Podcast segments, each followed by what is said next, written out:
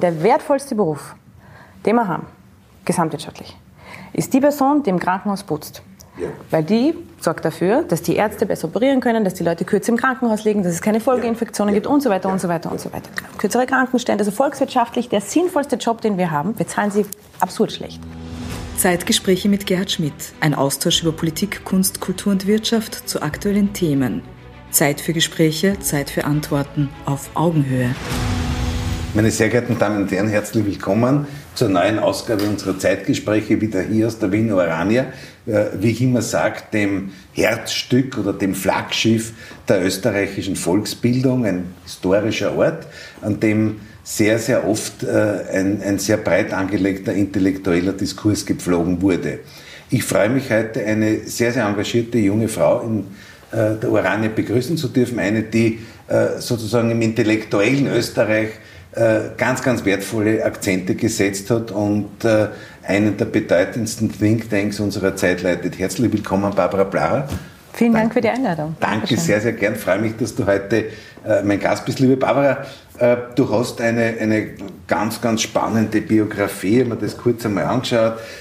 bist Germanistin, hast bei großen Verlagen äh, gearbeitet, äh, warst Funktionärin der österreichischen Hochschülerschaft, hast dich aber, glaube ich, schon in ganz, ganz jungen Jahren im Schülerzeitungsbereich ja. äh, entsprechend, entsprechend engagiert und da ein tolles Produkt äh, äh erzeugt. Äh, Vorsitzende der ÖH, des im VSSD engagiert, äh, bist heute sozusagen von der Universitätslandschaft wahrscheinlich gar nicht mehr, mehr wegzudenken. Universitätslehrerin, äh, Mitglied des, des Unirates der Uni Salzburg und, und, und. Und leitest seit geraumer Zeit äh, das, äh, den Think Tank oder das Projekt Momentum. Kannst du uns über Momentum ein bisschen was erzählen? Sehr gern. Darüber ja. rede ich eigentlich die ganze Zeit. Gut. Nein, ich, ich habe hab vor zweieinhalb Jahren das Momentum-Institut gegründet. Das Momentum-Institut ist der Think Tank der vielen. Wie kann man sich das vorstellen? Da sitzen ein ganzer Haufen junger Ökonominnen und Ökonomen und die handlungsleitende Frage, die sie sich immer stellen, ist, was heißt diese wirtschaftspolitische Entscheidung ähm, für die ganz normalen Leute? Für die Leute ohne Aktienpakete, ohne Eigentumswohnung, die mhm. von ihrer Hände- oder mhm. Köpfearbeit wirklich mhm. leben müssen. Mhm. Und anhand dieser Frage analysieren sie wirtschaftspolitische Entscheidungen wie Steuerreform oder CO2-Steuereinführung, aber eben auch Hilfsgeldpakete, wie wir sie jetzt bei Corona ja ganz viel erlebt haben. Genau. Und schauen sich an, was heißt das für die Leute und äh, schauen sich auch an, wer zahlt denn das alles. Das sind nämlich auch die Arbeitnehmerinnen ja. und Arbeitnehmer dieses Landes. Und das funktioniert, wenn ich mir das so vorstellen kann, in der Form von Workshops und, und Meetings, Hallstatt ist ja, glaube ich, ein sehr ein sehr treffender Ort, wo viele Meetings Hallstatt stattfinden. Ist ein, äh, ist ein wichtiger Ort, das, da ist der Austragungsort unseres Kongresses, ja. des Momentum-Kongresses. Den gibt es schon viel länger, den mache ja. ich schon seit 15 ja. Jahren. Und das ist ein Diskurs- und Vernetzungsort für Leute aus Wissenschaft, aber auch aus Praxis. Weil wir gesagt haben, es ist ja schade, dass die klugen Wissenschaftler und Wissenschaftlerinnen so ein bisschen im Elfenbeinturm sitzen und die Leute aus der Praxis ja wenig in Verbindung sind mit ihnen. Deshalb wollten wir einen Diskursort schaffen, wo die auch einmal miteinander ins Reden kommen, in, in den Austausch gehen können. Das machen wir jetzt seit 15 Jahren. Das kann man sich so vorstellen, da sitzt dann der Universitätsprofessor für Bildungswissenschaften neben mhm. der Kindergärtnerin mhm. und die zwei gemeinsam überlegen, was bedeutet Demokratieerziehung. Umso spannender ist die Tatsache, dass wir uns heute in der Wiener Orania befinden, weil in der Wiener Orania war es in ihrer Geschichte so, dass die, die großen Gelehrten der 20er Jahre äh, dann oft am Abend, äh, nicht nur hier in der Wiener Orania, sondern überhaupt in der Volksbildung, mhm. äh, sich engagiert haben und äh, vor allem jüdische äh, und, und, und demokratisch orientierte äh, Gelehrte und ihr Wissen sozusagen mit der Bevölkerung geteilt haben, beziehungsweise versucht haben, die auch für, für die großen Projekte auch zu gewinnen. Mhm. Das ist durchaus, äh, liegt mir sehr nahe, denn das ist eine wesentliche Aufgabe des Momentum-Instituts, dass wir unsere Erkenntnisse nicht für uns behalten, sondern dass wir versuchen, sie so zu erzählen und so quasi in die Breite zu kriegen, dass auch Menschen, die eben nicht Volkswirtschaft studiert haben, verstehen, warum das relevant ist, warum das bedeutsam mhm. ist und warum mhm. Wirtschaftspolitik wirklich alle was angeht. Mhm.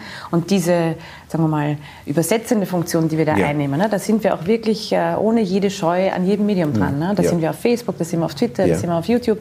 Wo, wo immer Menschen sind, wollen auch wir sein. Sag, und was, was ist das Charakteristikum eines Think Tanks? Also Kongresse zu organisieren, ich nehme an, auch Publikationen Ganz genau. herauszubringen. Wir publizieren Analysen, ja. Studien, ja. Policy Briefs nennen wir ja. das. Das sind gebündelte Politikvorschläge, die wir machen, äh, wo wir das Gefühl haben, da haben wir eine gute Idee, äh, ja. um, um ein paar Beispiele zu nennen. Dann natürlich ganz viele Vorträge. Ganz viel meiner Arbeit ist, dass ich konkret in ganz Österreich herumreise und Vorträge zu Themen mhm. halte, mhm. die mhm. nah mit dem Momentum-Kongress und dem Momentum-Institut verbunden sind. Und dann natürlich auch die gesamte übersetzende Tätigkeit, also dass ich wöchentlich eine Videokolumne habe, dass wir ja. in den sozialen Medien ja. unterwegs sind. All diese Dinge gehören auch zur Arbeit dazu. Und ihr seid äh, sehr aktuell. Das hoffe ich doch. Nein, das war jetzt vielleicht eine, eine vielleicht, äh, äh, wie, soll man sagen, ein bisschen Suggestivfrage, aber ihr seid, ja, ihr seid ja auch bekannt, dass eure Expertisen auch einen sehr, sehr hohen wissenschaftlichen Qualitätswert haben. Genau, das hat auch damit zu tun, dass wir die Leute ja direkt aus, quasi aus der Wissenschaft holen. Unser wissenschaftlicher Leiter ja. ist auch konkret ordentlicher ja. Universitätsprofessor, der Dr. Dobusch, ähm, der ein ganz wichtiges Schwerpunktthema äh, für uns immer wieder quasi hineinbringt zur Frage von, wie können wir unsere wissenschaftlichen Standards quasi noch besser machen, noch mehr ja. äh, auch äh, hier vorantreiben. Also diese, diese Fragen sind für uns von ganz großer Bedeutung. Und die, die zweite Sache, ja, bitte. Die zweite Sache, die von großer Bedeutung für uns ist, ist die Schnelligkeit. Ja. Viele Themen, wir wissen das in einer medial mhm. mhm. getriebenen Welt, sind da für einen Tag, vielleicht zwei, vielleicht drei. Wenn es jetzt nicht eine große Sache wie Corona ist, dann sind die Dinge aber auch wieder weg. Das heißt, wenn man da nicht sehr präzise und sehr schnell reagiert, kommt mhm. man in der medialen mhm. Debatte kaum unter. Und das ist ja auch eine Aufgabe von Momentum, dass wir quasi die, die Stimme der vielen sind in einer mhm. Debatte, die mhm. auf diese Stimme oft viel zu wenig hört oder sie gar nicht wahrnimmt. Und das kann nur gelingen, wenn man dann auch wirklich die Nacht durcharbeitet ja. und die Analyse zur Steuerreform am nächsten Tag am Tisch knallen kann. Da würde sich jetzt die Frage aufdrängen, ob traditionelle Thinktanks nicht zu schwerfällig sind, aber das ja. Die haben ein, ich finde, es ist die Frage, welche Rolle hat, das, ja. äh, hat ein Think Tank. Es gibt da unterschiedliche Rollen, würde ich meinen. Es gibt mhm. jene, die mhm. eher in den Bereich Forschungsinstitut gehen. Mhm. Da würde ich mhm. zum Beispiel das Wirtschaftsforschungsinstitut, das WIFO dazu zählen. Mhm. Das sind Riesentanker mit wirklich mhm. hunderten mhm. Wissenschaftlern und Wissenschaftlerinnen, die zum Teil Forschungsfragen über Jahre verfolgen die haben eine ganz wesentliche Aufgabe in der Politikberatung, aber auch in der großen Analyse von politischen Fragen. Mhm. Ähm, ich finde, das Momentum-Institut ist ein advokatorischer Think Tank. Also wir mhm. sagen ganz klar, was unsere Haltung mhm. ist und mhm. was die Brille ist, die wir aufhaben, ja. wenn wir auf eine Forschungsfrage und Ihr schlagt immer den Bogen, und das habe ich besonders schön gefunden, was du jetzt gerade gesagt hast, äh, den Bogen auch zu den Betroffenen. Genau. Man kann äh, da auch dabei sein, aber man muss, glaube ich, einen Beitrag leisten. Einen inhaltlichen Beitrag. Ja, ja wäre gut. Ja. Also, dass man ja. nicht nur so zu Besuch ja. kommt, genau. Aber ähm, tatsächlich, also auch auf den Kongress zum Beispiel, der einmal im Jahr stattfindet, der richtet sich an die gesamte Öffentlichkeit. Da kann jeder teilnehmen, der möchte. Okay. Barbara, du hast ja immer, du warst ja immer eine Frau, die die ganz klare Linien vertreten hat. Du bist aus der SPÖ damals 2007, glaube ich, ausgetreten, nachdem, mhm. äh, nachdem es hier den Konflikt äh, mit dem damaligen Parteivorsitzenden in Sachen Studiengebühren äh, gegeben hat. Äh, äh, wie war das damals? in den Jännertagen des Jahres ja. 2007, boah, das ist schon so lange her. Ja. Ähm, ich war damals ÖH-Vorsitzende und ein zentrales Versprechen der, der SPÖ damals, ja. damals ja noch nicht Regierungspartei SPÖ, im Wahlkampf war die Abschaffung der Studiengebühren. Es gab drei zentrale Versprechen. Eins war die Abschaffung der Studiengebühren. Das ist dann in den Regierungsverhandlungen nicht umgesetzt worden, nicht ähm, äh, erfolgreich verhandelt worden mit Wolfgang Schüssel, damals die, das Gegenüber in der ÖVP. Und ich habe als ÖH-Vorsitzende damals klar gesagt, okay, ihr habt ein ganz klares Versprechen gemacht, das auch tief mhm, in der, mhm, sagen wir mal, DNA der Sozialdemokratie mhm, verankert ist, ein freier Hochschulzugang als Mittel zur Emanzipation auch der, äh, von Arbeiterkindern, ja, wie ich auch selbst ja, eins ja. Äh, bin und war. Genau. Ähm, das heißt, das das geht tief rein in das, was ja. wir eigentlich versprochen haben. Und äh, ich habe es in meiner Verantwortung als JH-Vorsitzende auch äh, gesehen, klar zu sagen, okay, da wird eine rote Linie überschritten, wo ich in meiner sehr speziellen Position die Möglichkeit habe, ein Zeichen zu setzen. Mhm. Ja, wenn eine mhm. ganz normale mhm. Studentin austritt, mhm. ist das keine Zeitungsmeldung ja. wert. Ja. Wenn es die ÖH-Vorsitzende tut, ist es eine Zeitungsmeldung Verstehen. wert. Und diese Verantwortung habe ich damals wahrgenommen. Aber wir, wir erleben ja gerade, wenn wir, wenn wir uns sozusagen Kennziffern im Bildungsbereich oder sozialwissenschaftliche Kennziffern anschauen, dann erleben wir sehr oft, dass sich äh, Bildungskarrieren reproduzieren. Mhm. Also die Kinder von Akademikern werden wieder Akademiker. eine wesentlich größere Chance, wieder ja. Akademiker zu werden und genau. so weiter. Und das ist ja ein Kreislauf, äh, den wir immer versuchen, so uns zu, zum, zu dem Teil der Gesellschaft sozusagen, der für Gerechtigkeit und Fortschritt eintritt, bekennen, den wir irgendwie bekämpfen wollen. Mhm. Oder verändern wollen. Ja, das, ähm, glaube ich, nehmen sich progressive Kräfte schon seit vielen Jahren vor. Ich würde vielleicht noch der Analyse anschließen wollen, dass wir da in den letzten Jahren und Jahrzehnten vielleicht die falschen Schwerpunkte gesetzt haben. Wir haben uns selber ein bisschen versucht glauben zu machen, dass eine gute Bildungspolitik uns dieses Problem vom Hals mhm. schaffen wird. Aber eine gute mhm. Bildungspolitik kann keine gute Sozialpolitik ersetzen. Mhm. Was mhm. nämlich da reproduziert wird, ist ja nicht nur die Bildungskarriere, sondern im mhm. Wesentlichen der soziale Status. Natürlich, ja, und um den geht es. Also wenn ich, ähm, wenn ich möchte, dass ja. aus einem armen Kind kein armer Erwachsener wird, dann muss ich sozialpolitisch handeln und ja, den schon als Kind aus der Armut rausholen. Ähm, die Schule wird mir das nicht erlösen können. Schon Aber gar nicht eine Schule, die extra ja auch so gebaut wird, dass sie die Verhältnisse ja festigt, statt sie aufzulösen. Aber die Brücke zur Bildungspolitik ist da. Die ist natürlich da, ja. klar, ja. klar, klar, klar. Ja. Das eine geht ohne dem anderen nicht. Also eine, eine Gesamtschule würde schon was helfen, aber eine Gesamtschule alleine löst mir die sozialen Probleme in diesem Land nicht. Das heißt, man müsste, man müsste sozusagen auch das Konzept der Ganztagsschule, der verschränkten Ganztagsschule, äh, die auch sozusagen Nachmittagsangebote, individuelles Training, äh, Förderung von Neigungen und so weiter äh, beinhaltet, stärken. Ne? Das wäre natürlich das eine. Ne? Das wäre auch tatsächlich eine Maßnahme, die vor allem Frauen zugute mhm. käme, die mhm. dann zum Beispiel ja. ähm, sich leichter tun, auch einen Vollzeitjob anzunehmen, weil sie in der Kinderbetreuung entlastet sind, weil wir das ja immer den Frauen noch recht allein umhängen. Aber das Wesentliche ist, und das dürfen wir nicht vergessen, die großen Unterschiede bei den Kindern sehen wir nicht mit 10, sehen wir nicht mit 14, mhm. da, sehen wir, da sehen wir sie auch.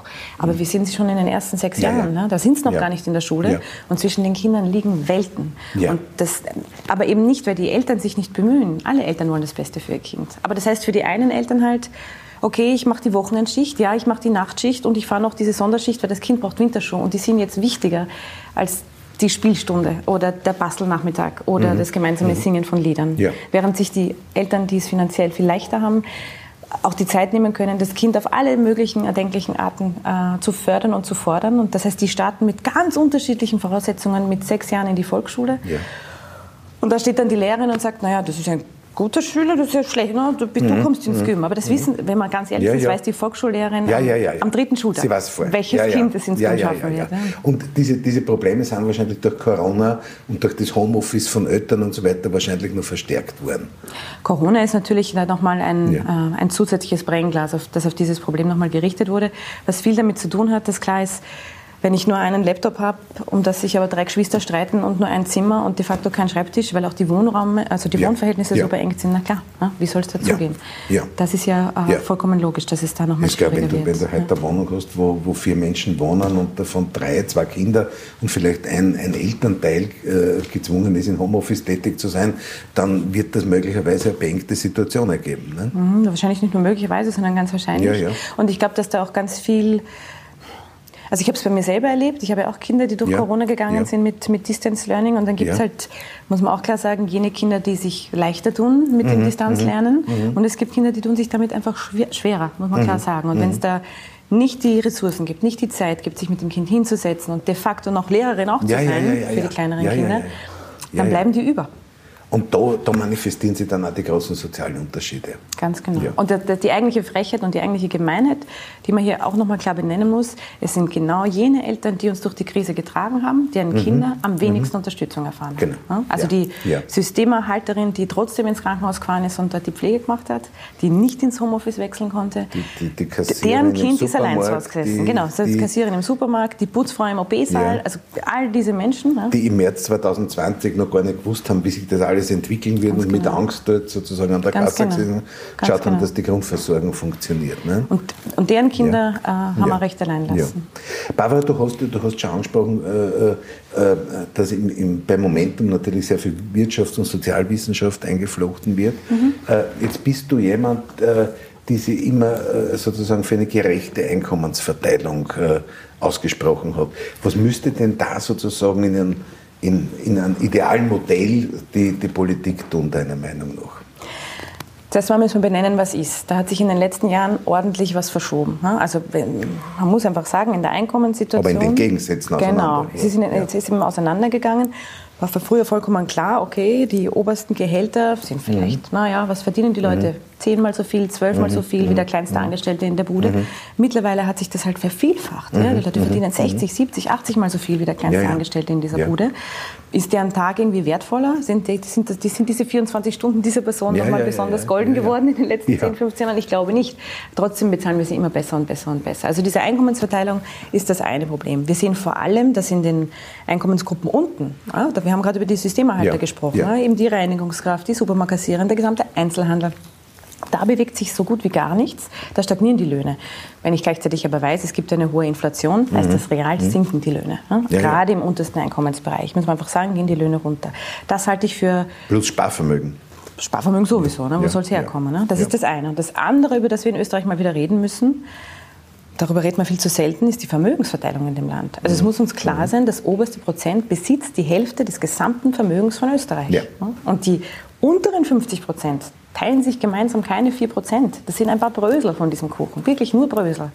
Dass wir als, äh, als Österreich entschieden haben, dass wir aufhören, vermögensbezogene Steuern einzuheben und da international ja. wirklich Schlusslicht sind, hinter den USA, hinter England, hinter ja. Frankreich. Ja ist auch in Zeiten nach Corona, ja, wo jetzt klar ist, okay, wir haben da ziemlich was geschuldet alle miteinander, jetzt müssen wir auch schauen, wie wir die Rechnung zahlen. Äh, fände ich es mhm. nur fair, mhm. dass jene, mhm. die wirklich viel haben, auch fair beitragen zum gemeinsamen Steuerkuchen. Und die Vermögensbesteuerung ist ja sehr, eine sehr komplexe und in sich differenzierte Materie, weil es ja viele Vermeidungsstrategien äh, für Steuerleistungen heute schon gibt. Ja? Natürlich. Dann Gewinnbesteuerungen, Stiftungen und so weiter. Ne? Genau. Es gibt ja diese ja. sehr schöne Untersuchung, ich weiß nicht, ob du die kennst, die ist aus äh, Großbritannien. Da haben sich die Ökonomen mhm. dort einmal angeschaut, welcher Beruf ist eigentlich gesamtwirtschaftlich so wertvoll und mhm. welcher ist es nicht. Ne? Das heißt, sie haben sich angeschaut, okay, für jeden Euro, den diese Person verdient, wie viel kommt quasi in die gemeinsame ja. volkswirtschaftliche Kasse. Ja. Sind sie draufgekommen, okay, der wertvollste Beruf, den wir haben, gesamtwirtschaftlich, ist die Person, die im Krankenhaus putzt. Ja. Weil die sorgt dafür, dass die Ärzte ja. besser operieren können, dass die Leute kürzer im Krankenhaus liegen, dass es keine Folgeinfektionen ja. gibt und so weiter und so weiter und so weiter. Kürzere Krankenstände, also volkswirtschaftlich der sinnvollste Job, den wir haben. Wir zahlen sie absurd schlecht. Was ist der schädlichste Job, den wir als Gesellschaft haben? Es ist der Job des Steuerberaters. Für jeden ja, Euro, den der verdient, ja, nimmt er uns 50 Euro aus der Kasse, weil er dafür sorgt, dass jemand anderen Steuern nicht zahlt.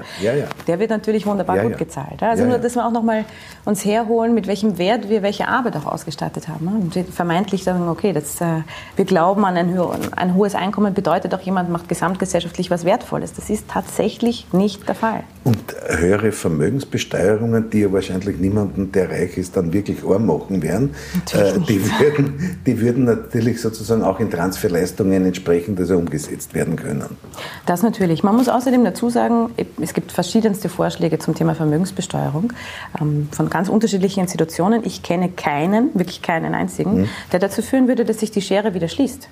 Mhm. Alle Vorschläge sagen nur, mhm. okay, die Schere geht weniger mhm. langsam auf. Mhm. Die Reichen werden trotzdem immer reicher, weil die natürlich weit mehr als ein Prozent oder eineinhalb Prozent mehr Steuer will eh keiner. Ja, ja. wir sind ja, ganz vorsichtig. Äh, die kriegen ja viel mehr als ein Prozent Rendite auf ihre Riesenvermögen. Also das ist ja absurd. Brauchen wir gar nicht glauben, dass die auch nur irgendwie ärmer werden dadurch. So, und wie ist da sozusagen, wie ist da sozusagen das Verhältnis zwischen dem nationalen und dem internationalen Spielraum bei Vermögensbesteuerungen? Du Was haben wir für nationale Möglichkeiten und wo, wo, ist, wo sind wir international, zum Beispiel ah, mit der Europäischen Union ja, gut. abhängig oder Gut, gut, gut. Ja? Äh, da gibt es unterschiedliche Geschichten. Also was einfach auf nationaler Ebene umsetzbar ist, ist natürlich mhm. jede Art der Vermögensbesteuerung, die mhm. direkt im Land ist. Ja. Kann ich einfach sagen, okay, ja. bei einem, weiß ich nicht, Vermögen von, sagen wir, 500.000 Euro, kommt einmal eine Steuer drauf und die geht dann äh, gestaffelt nach oben. Das kann ich tun. Dann sagen manche, naja gut, dann nehmen wir ihr ganzes Geld man stellt sich dann so einen Geldtransporter mhm. vor und sie rasen außer ja. Landes. Ja. Ja. Auch das wäre zu lösen. Andere Länder haben dieses Problem schon durchdacht und die sagen, ja, okay, du kannst dein Vermögen eh außer Landes schaffen, du zahlst der Exitsteuer. Die ist höher als die genau. Vermögenssteuer. Ja, You can do it. Mhm, sicher. Also auch das könnte man lösen. Wo wir international ähm, zusammenarbeiten müssen, wenn wir das alleine nicht hinkriegen können, ist das Problem der, der Steuerverschiebung. Was ja, machen Sie? Ja. Die großen Konzerne? Die großen Konzerne, ja. Sie schieben ihre die, auch Gewinne. Die Profiteure der Corona-Krise. Ganz genau. Und Sie schieben Ihre Gewinne in jene Länder, wo Gewinn ganz klein gesteuert, mhm. besteuert wird. Mhm. Obwohl sie den Umsatz bei uns mhm. machen. Mhm. Also mhm. ganz ehrlich, das Sofa beim XXX-Lutz kaufe ich in Wien. Der Gewinn wird aber in Malta versteuert, weil Malta sagt, ja, ja, hm, klar. Gerne, 0% Steuern. Aber Malta ist auch ein Mitglied der Europäischen Union. Das ist ja eh das Problem. Ja. Die Hauptsteueroasen, muss man ganz klar ja. sagen, die Steuersümpfe liegen nicht. Wir glauben immer, das ist irgendwo in, in oder schwindliche Länder, wo man nicht genau weiß, wer die eigentlich regiert. Nein, nein, nein, das ist die Schweiz, das sind die Niederlande, das ist Irland, das ist Malta. Das sind unsere, das sind die größten Steuersümpfe und die sind alle innerhalb der Europäischen Union. Das heißt, da müssen wir als EU klar sagen, es braucht eine Mindestbesteuerung, die europaweit gilt, damit diese Verschiebungstaktik nicht länger funktionieren kann, die ja auch ein eigentlich ein unglaublich egoistischer Akt ist. Weil klar ist, die Beschäftigten sind in dem Land, die Infrastruktur sind in dem mhm. Land, wo der, wo der Umsatz gemacht wird. Die Ausbildung der Mitarbeiterinnen, die ich habe, passiert in dem Land. Also alles, worauf ich baue als großer Konzern, ja. das zahlt mir das Land, aber den ja. Gewinn verzahle ich woanders hin. Also das ist wirklich das im heißt, Kern antisolidarisch. Das heißt, du musst aber sozusagen die politische Programmatik in den Integrationsprozess hineintragen. Das, ja. das wäre gut, aber nicht nur im Integrationsprozess, sondern du müsstest in Wirklichkeit sagen, na gut, wir müssen mhm. die Spielregeln einfach neu bauen. Ja, ja, Jedes Mal, wenn es eine Initiative in die Richtung gibt, Portugal, das Vorsitzland, hat das ganz stark gepusht, äh, muss man klar sagen ist Österreich übrigens immer mucksmäusig ja, ja, ja, ja, ja, ja. und, und meldet sich gar nicht so an zu dem Thema. Von der Bundesregierung im Moment sehr ruhig geworden um die alte österreichische Forderung der Finanztransaktionssteuer. Ne? Das ist allerdings sehr ruhig geworden um diese Forderung. Ja. Die hat man schon tatsächlich lange nicht mehr gehört. Aber auch die Frage ja. der globalen Mindeststeuer ähm, ist ja. schon langsam wieder auf der Agenda und das haben wir wem zu verdanken? Mhm. Den USA. Mittlerweile schiebt das die Administration von Joe Biden G7, an. Ne? Ganz genau. und sagen, okay, wir müssen da eigentlich was tun, weil uns die wirklich ähm, Löcher in die Steuerkassen reißen, obwohl wir die Infrastruktur natürlich zur Verfügung stellen für die Ja, vor allem haben diese Steuern ein gewisses Ordnungsprinzip, weil du sollst ja internationale Geldflüsse auch erkennen können dadurch. Ne? Wäre nicht schlecht, gerade ja. also ja. wenn wir sind, wir haben gerade jetzt wieder mitbekommen, was in der Schweiz alles los ist. Aber ja, das Bankgeheimnis erst letzte Woche mal wieder von ein paar besonders mutigen zumindest ein bisschen gelüftet wurde. Ich meine, die machen ihr Geld damit, indem sie das Geld erreichen, wirklich, also im wörtlichen Sinne verstecken vor der Finanz. Sag Barbara, äh, äh, wenn man wenn man ein bisschen sozusagen auch die internationale Politik sich anschaut, äh, welche Rolle wird wird in den nächsten Jahren oder Jahrzehnten die ganze Frage Ökologie und Klima spielen? Ich hoffe, die entscheidende. Ja. Tatsächlich haben wir ja auch nicht mehr so viele Jahre Zeit. Das, das ist vielleicht das Schwierigste an dem Klimathema, dass wir immer das Gefühl haben, wir spüren die Folgen kaum oder mhm. so langsam, so ein bisschen mhm. wie der Frosch im Kochtopf. Ne? Es geht so mhm. ganz langsam wärmer ja, ja, und noch ist ihm eh ganz angenehm. Und wenn es dann zu spät ist, ist es spät, weil dann sind wir nämlich tot. Ja, ja. Also diese, dieser Frosch im Kochtopf, äh, diese Problematik haben wir bei der Klimafrage total. Und wenn wir uns anschauen, wie viele Jahre wir noch haben, wo wir sagen, okay, wir können jetzt das mhm. Ruder noch mhm. herumreißen, mhm. dann schmilzt uns das wirklich mhm. zahm mhm. wie der Gletscher äh, im April. Also die, die Geschichte ist schon, dass wir uns klar vor Augen führen müssen, wenn wir das 1,5 Grad Ziel halten wollen, also dass wir die Erde nicht mehr erhitzen als um diese 1,5 Grad, dann haben wir vielleicht noch ein Jahr ja. Das ist es. Ja. Die USA haben ihr Budget dafür eigentlich schon verbraucht, ihr mhm. CO2-Budget. Mhm. Wir sind auf dem besten Weg dazu. Wir haben mhm. vielleicht noch drei, vier Jahre, dann hätten wir auch keins mehr. Mhm. Man muss sich mal vorstellen, vielleicht hilft das ein bisschen, der, um die Dimension klar zu machen. Dieser erste große Lockdown damals, 2020, wo im März ja wirklich fast alle Industriestaaten gesagt haben, okay, ja. wir machen zu. Wir haben runtergefahren, ja. wir können uns alle noch erinnern, wie wir gesessen sind und nicht gewusst, wie lange wird es dauern. Niemand ist geflogen, Was keiner ist Auto da? gefahren. Haben ganz genau, ganz genau. Alle waren wir nur vom Fernseher und ja. waren äh, höchst alarmiert, aber klar, weil man geht nirgends hin und selbst beim Einkaufen hat man kein gutes Gefühl, man mhm. will eigentlich nicht unter mhm. Leute sein. Also man hat es wirklich mhm. verhindert, mhm. soweit man es nur irgendwie mhm. konnte und das wirklich mhm. auf globaler Ebene fast überall in den Industriestaaten. 7% weniger CO2-Emissionen in dem Jahr. Ja. Sieben Prozent. Ja. Also nur, dass wir ein Gefühl dafür haben, von welcher, na, aber eh, aber ja, von, von welcher Dimension wir sprechen. Also wir haben das öffentliche Leben quasi auf Null gesetzt. Und das waren trotzdem nur sieben Prozent. Also das gibt uns ein, ein Gefühl dafür, was wir da alles umstellen müssen. Da fangen wir mhm. an bei mhm. erneuerbaren Energien. Mhm. Da müssen wir in mhm. Wirklichkeit rasch, rasch, rasch raus aus allem, was wir an fossilen aber Energien... da steckt ja auch wieder überall die soziale Frage drinnen.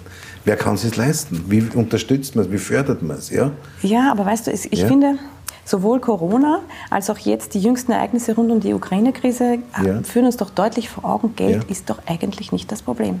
Ja, Geld ist doch nicht das Problem, wenn ich sehe, ich kann ohne Probleme als Österreich 50 Milliarden mobilisieren im ersten mhm. Corona-Jahr, um mhm. die Unternehmen zu stützen. Die haben wir einfach aus dem Himmel gezogen und sie waren da. Jetzt höre ich, Deutschland steckt 100 Milliarden in die Rüstungsindustrie, weil sie jetzt wieder hochrüsten. 100 Milliarden. 100.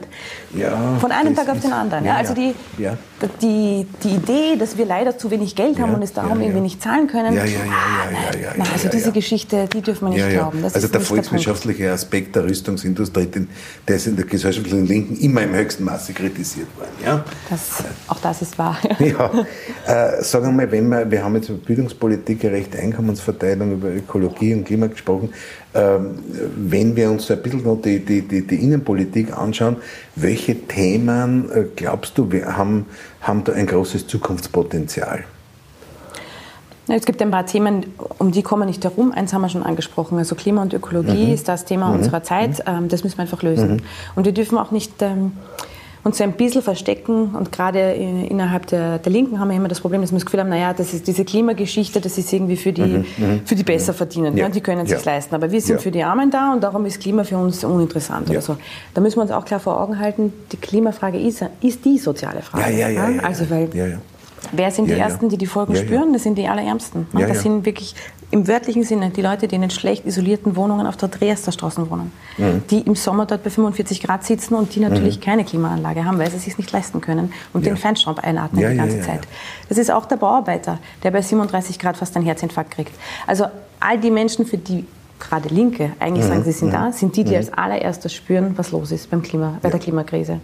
Also das hinzukriegen wird extrem notwendig sein, gerade auch, weil klar ist, sind genau die Leute, die selber nichts machen können. Die, die stoßen eh kaum CO2 aus. Ja, die sitzen ja. nicht zehnmal im Jahr im Flugzeug. die haben auch keine 15 Autos. Das sind eh die Reicheren. Was die aber auch nicht können, die können nicht entscheiden, dass die ihre Gasetagenheizung rausreißen aus der schwindlichen Altbaubude, in der sie wohnen, weil sie sich nichts Besseres leisten aber Wohnen können. ist auch ein großer Aspekt Wohnen für soziale Gerechtigkeit. Riesenthema. Ja. Ist ein Riesenthema. Man muss auch klar sagen, qualitätsvolles Wohnen. Richtig. Ja. Und da muss man auch klar sagen, das wird ein Thema, das wird uns die nächsten Jahre massiv begleiten. Nicht zuletzt mhm. deshalb, weil wir mhm. sehen, mhm. aufgrund der steigenden Energiepreise zieht die Inflation an. Das nächste, was passieren wird am 1. April, wird die Inflation ordentlich anziehen, weil wir erheben nämlich die Mieten um 6 Prozent. Ja, ja, durch die automatische äh, Indexierung der Mietpreise. Also da muss man sagen, da stehen wir in Wirklichkeit vor einer Mietpreisspirale, die mich sehr sorgt, wo auch die, die kleinen Einkommen nichts machen können. Zu einer, die trifft sie zu, voll. zu erheblichen Mehrkosten beim, beim Faktor Energie dazukommen. Ne? Das genau. darf man nicht vergessen. Das darf man natürlich nicht vergessen. Ja. Aber da gibt es dann immerhin, das ist noch nicht perfekt designt und ich finde es nicht besonders gut gemacht, aber ja. immerhin da ist die Regierung dann hergegangen und gesagt, okay. Energiekostenausgleich, da müssen wir was schnüren. Ja. Das schaue ich mal an, wie Sie daherkommen am 1. April und mir sagen, es gibt einen Mietkostenausgleich. Also in Wirklichkeit müsste man das aussetzen. Das man, ja. ja. Thema, Thema Pflege und Gesundheit? Riesenthema, Riesenthema. Da haben wir natürlich einen Pflegenotstand, der sich gewaschen hat. Das, wir tun immer so ein bisschen so, als, wär, als würde mhm. der erst kommen. Wir mhm. sind schon mittendrin, mhm. sind wir uns ehrlich. Wir haben ein ganz massives Personalproblem und wir haben vor allem ein Problem mit den Leuten, die schon drin sind, die klar sagen, es zeigen uns alle Daten, ich halte das bis zur Pension nicht aus. Ja. Der Job ist extrem fordernd, ja. körperlich ja. wie geistig. Ähm, und das heißt, die Leute machen sich hin und das spüren die auch. Das heißt, nach ein paar Jahren schauen die, dass sie wieder weiterkommen. Wir brauchen aber Leute, die sich um unsere Alten kümmern und wir müssen eigentlich den alten Leuten auch ein Altwerden in Würde ermöglichen. Das heißt, das müssen wir lösen. Das müssen wir zum Beispiel lösen, indem wir sagen, wir zahlen das deutlich besser. Erster Punkt, das wird auch den Frauen helfen, ja, das ist ein Frauenjob. Ja. Zweiter Punkt, wir reduzieren die Arbeitszeiten. Mhm. Ein besonders mhm. arger Job, na, den darfst du mhm. nicht so lange mhm. machen. Mhm. In Wochen gesprochen. Das heißt, ja. bitte gehen wir da runter Mehr auf 28 Urlaub, Stunden. Äh, und auch die Wochenzeit, ja. die Wochenarbeitszeit muss reduziert werden. Bei vollem Wohnausgleich natürlich. Das wird ganz zentral sein, sonst wird dieser Job so unattraktiv sein, dass den niemand machen will ein gutes Beispiel dafür, wie sich der Begriff der Arbeit auch ändert. Auch ja. äh, jetzt in Verbindung mit Digitalisierung. Das ist ja auch ein zentrales Thema, mit dem ihr euch beschäftigt. Ne? Sicher, sicher, ja. sicher. Wobei ich finde, dass die, ich finde, dass die, dass die für mich ganz individuell die wichtigsten Jobs sind alle Jobs, die ich nicht digitalisieren kann. Mhm, das mhm. ist die Arbeit am Menschen. Mhm, und die kann mhm. ich eigentlich nicht digitalisieren. Ja. Also es wird immer wen brauchen, der ja. ganz konkret schaut, wie ja. geht es der älteren Nachbarin und braucht ja, ihr ein Essen. Und es wird immer wen geben müssen, der sich um die Kranken schert. Eine echte Person. Und es wird immer wen geben müssen, der sich um die Kinder schert. Eine echte Person. Also das sind genau die Bereiche, die von der Digitalisierung noch sehr wenig spüren äh, und die wir unterdurchschnittlich zahlen. Aber ne? gerade in dem Thema Digitalisierung steckt ja ein hohes Maß sozusagen auch ein Auftrag an die Politik drinnen, die soziale Verantwortung wahrzunehmen. Weil es gibt ja Menschen sozusagen, die werden sich da sehr schwer tun und die werden die Zugänge nicht haben und die werden die Hardware nicht haben. Ja? Mhm. Das sehen wir ja jetzt schon. Da steckt man ja mittendrin, mhm. muss man klar mhm. sagen. Ähm, das kann, kann ich politisch noch lösen, das kann ich auch, mhm. wir sind Volksbildung. Ja, ja. Da gibt es ja, ja, äh, schon auch durchaus. Erwachsenenbildungsinitiativen, gibt es Umschulungs- und Weiterbildungs- und Fortbildungsmaßnahmen. Das kriege ich alles hin. Ich finde, das größere Thema ist, was machen wir mit den Jobs, die wegfallen durch Digitalisierung mhm. und mhm. Automatisierung. Das ist mhm. nicht die Arbeit der mhm. Menschen, mhm. aber das ist vom Schaltermenschen in der Bank bis hin, schauen wir 15 Jahre in die Zukunft, die Leute, die Güter transportieren. Also das selbstfahrende Auto wird kommen der selbstfahrende Zug auch. Also was machen wir mit diesen? Also da, da gibt es riesige Branchen, die von der Automatisierung es total betroffen werden. Es hat keinen Sinn, die Entwicklungen werden. aufzuhalten, aber es ist, äh, es ist, glaube ich, wichtig, die Menschen sozusagen zu den Nutzern dieser, äh, dieser Entwicklungen zu machen oder zu den äh, zu denen, die daraus auch einen Vorteil oder einen, einen, Leben, einen Gewinn an Lebensqualität erzielen können. Genau. Und die letzte Aufgabe wird natürlich auch sein, was machen wir mit den Menschen, die in jenen Industrien unterwegs sind, ja. die wir eigentlich, wenn wir ganz ehrlich sind, zusperren müssen. Also was machen wir mit den hochqualifizierten, gut ja, ausgebildeten Piloten und Pilotinnen? Was machen wir mit den Leuten, die Autos zusammenschrauben? Also da, da, auch da gibt es eigentlich ein riesiges Arbeitskräftepotenzial, wo ich, wenn ich die Klimakrise ernst nehme, sagen muss, in 10, 15 Jahren mhm. brauche ich einen Bruchteil der Leute in diesem Bereich. Die, die Gleichberechtigung von Mann und Frau mhm. ist ja äh, über alle diese Themen sozusagen gelegt und äh, sollte bei allen Themen sozusagen ein vorherrschendes Prinzip sein. Aber da gibt es ja auch noch viele, viele Unterschiede, die wir ausgleichen müssen. Ja. ja, ja, ja. Da natürlich im ganzen Bereich der unbezahlten Arbeit. Ne? Also ja. wer sitzt zu Hause macht die Familienarbeit, ja. wer kümmert sich um ja. die Kinder. Das sehen wir auch in allen Daten jetzt aus den, aus den Corona-Jahren. Ne? Die Frauen haben ihre Arbeitszeit reduziert, dass die Tür nicht zugeht. Also die haben das einfach übernommen. Ähm, die Männer nicht. Also ich sehe keinen Unterschied in den Daten, ob ein Mann ein Kind hat oder nicht. Die Arbeitszeitreduktion war die gleiche wegen Kurzarbeit. Ja, ne? sind ja Männer unabhängig von Kindern äh, heimgeschickt worden. Bei den Frauen sehe ich einen Unterschied, ob sie Kinder haben oder nicht. Einen massiven Unterschied. Also da haben die, die Mütter mal wieder die Grot geschluckt, wie es, ist, wie sie es ja die ganze Zeit machen, muss man einfach sagen. Und ich finde, was uns da was wir uns da ein bisschen ins Stammbuch schreiben äh, müssen. Weil wir hören dann so oft, naja, diese Mütter und diese Frauen, die müssen halt ein bisschen schauen und die müssen halt schon auch wollen mhm. und wenn sie sich ein bisschen anstrengen und, naja. und so. Ne? Und in Wirklichkeit müssen wir klar sagen, das ist Politikversagen. Ja, Was sollten die Frau machen, die am flachen Land huckt mit drei Kindern und es gibt keinen Kindergarten, der einen Vollzeitjob ermöglicht? Soll sie, soll sie sich selber hinbauen oder was? Also ja, ja, diese rhetorische Figur so, so ein bisschen den Frauen rüberzuschieben, da muss man klar sagen, nein, das geht nicht. Ja, da müssen wir Meistens mit Vorwänden. Ne? Ja, sicher, sicher. Oder auch die Idee mit, naja, Augen auf bei der Berufswahl. Ne? Was, was muss die Frau denn immer in die, in die pädagogischen Berufe gehen? Soll sie doch mal Technik studieren? Dann, dann, dann klappt es auch mit dem Einkommen, äh, bis man auf die Daten schaut und sagt, ja, sobald Frauen eine Branche übernehmen, sinken die Gehälter. Also da kann gerne Technik studieren. Da hat sich schon in den 70er Jahren entsprechende Projekte gegeben. Ne? Also das ist die Frauen in, in, in, technischen Berufen und so weiter. Ne? Genau. Ne? Darf ich dir eine Schlussfrage stellen? Mhm. Äh, äh, wenn, du, wenn die Sozialdemokratie heute bei dir sozusagen eine, eine Expertise in Auftrag geben würde, mit welchen, weiß ich nicht, drei, vier, fünf Themen sie sich in den nächsten Jahren und Jahrzehnten ganz intensiv befassen sollte, was würdest du da raten? Das würde ich jeden raten, nicht nur der Sozialdemokratie. Ja. Also ist ganz nein, frage jetzt als SPÖ-Bundesbildungsvorsitzende. Ja, ja, nein, nein, ganz, äh, ganz unabhängig von der, von der Sozialdemokratie, finde ich, gibt es ein paar Themen, die wirklich äh, auf der Hand liegen. Klimakrise und soziale Folgen haben wir schon besprochen, ja. ganz wesentlich. Äh, wie kriege ich äh, Gesundheit und Pflege in den Griff? Nächstes großes Thema, das wir heute schon kurz gestreift haben. Ich finde, wir müssen uns neue Konzepte zum Thema Sozialpolitik überlegen. Äh, wir haben mhm. heute schon darüber gesprochen, wie, mhm. wie viel Armut wir in diesem Land haben. Da versagen wir eigentlich Länge mal Breite. Mhm. Da braucht man mhm. neue Ideen. Wie kriegen wir das in den Griff? Ganz relevant, finde ich wirklich ganz relevant, ist die Frage der Arbeit. Ähm, da sind wir mittendrin in Wirklichkeit in einer eigentlich noch sehr großen mhm. Arbeitsmarktkrise. Wir reden nicht drüber, weil es sind nur die Langzeitarbeitslosen. Deshalb sind es uns ein bisschen egal. Aber das hat natürlich auch verheerende Folgen ja. für die finanzielle Lage dieser Menschen. Also Arbeitsmarkt als großes Überthema von, wie gehe ich mit Arbeitslosigkeit um, wie kann ich Jobs schaffen, welche Jobs kann ich schaffen als öffentliche Hand. Ähm, Stichwort Jobgarantie, jeder hat eigentlich ein Recht auf Arbeit. So. Also da habe ich eine, hätte ich eine, eine lange Liste Die Agenda an guten ist Ideen. Ja, genau. Die Agenda ist lang, liebe Barbara, wir möchten Sie herzlich bedanken. Äh, es gab jetzt noch so viele Themen, äh, mhm die wir diskutieren könnten, auch vor allem im internationalen Bereich, in der Kultur und so weiter. Äh, die Zeit äh, läuft leider davon. Äh, ich möchte dir persönlich einmal alles, alles Gute wünschen. Du bist eine ganz eine starke Stimme in unserem Land und wünsche dem Projekt Momentum oder dem Think Tank Momentum alles, alles Gute. Und am Ende bekommen meine Gäste immer, ein, wir haben ein Büchlein, das wir aus den ersten 25 Gesprächen gemacht haben. Mhm. Äh, das ist jetzt das 42. Gespräch. Ah, das heißt, okay. Äh, ab dem 50. wird es wieder ein Büchlein geben, Neues. dann okay. mit unserem heutigen Gespräch. Ich danke dir ganz, ganz herzlich und wünsche dir wirklich von ganzem Herzen alles Gute. Danke. Danke für deine Zeit.